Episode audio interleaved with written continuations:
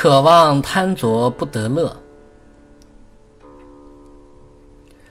修养极好的人，经常喜欢反馈内心，自省内心深处负面的状态，这样他就很容易修正自己不良的行为。比如，他发现自己非常喜欢财色名食睡，无有厌着，特别喜欢贪着、渴望好的事物。总有一种贪得无厌的心灵，染无爱着的心灵。这种心灵容易让自己感受忧恼，容易让自己不知不觉难以自拔。发现到这些时，他就不会顺着这种贪得无厌、具有染污心灵的心境，而会主动的去根除它，从内心的深处。去寻找清净无有染污、平静的心灵，这样负面的思想就不会左右自己。依靠负面思想给自己带来的痛苦，也就会慢慢远离自己。世间的人经常这样说：“自古多情空遗恨。”又说道：“情不可太深。”情深则妄生，妄生则怨生。这些话是非常有道理的。自古以来，不懂得控制情绪的人，他就会以染浊的心自作多情。情越深，就越难免对自己所盼望的事物有所期望，期望那件事情能对自己带来好处。如果期望的事情落空了，心灵就会充满怨怼，充满不满，苦恼的心就会占据自己的心灵，令自己无法自拔。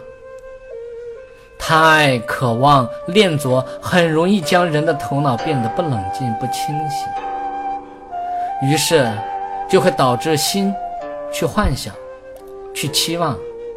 不遵循事物发展的规律，有一天他的期望根本没办法落到自己的身上时，满腹的怨恨就会让自己的心灵得不到平静，而导致痛苦不堪。贪爱在现实中确实是长久以来跟随人们难断难离的一种负面思想。让一般的人很难放下，取着不舍。虽然很多人被他控制，引起种种苦恼，却不愿意舍离这个阴暗面。时间久了，他的能力越来越隐蔽，心被他蒙蔽的不容易觉察到他给自己带来的过患。纵然觉察到他能给自己带来的过患，心。已经疲惫了，不容易对他升起远离。纵然升起了想远离他的心，也不能马上就割舍得下渴望、贪着。所以古人说：“贵，莫贵于无求。”只有那些懂得从点点滴滴上培养自己无求的人，这个阴暗面。才会被慢慢从心灵深处剥离出去。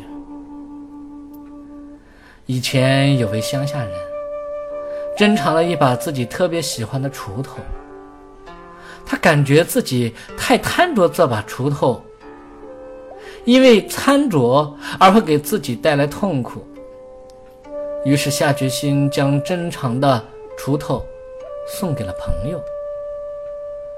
过了一段时间，他感觉心还在挂念着锄头，这个心牵引着他，又把锄头要回来了，来来回回做了七八次。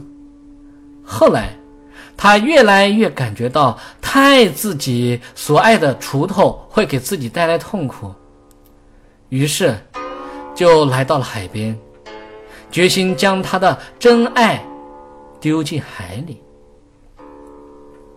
当他做出这种行为后，内心非常的欢喜，大声欢呼：“我终于胜利了！”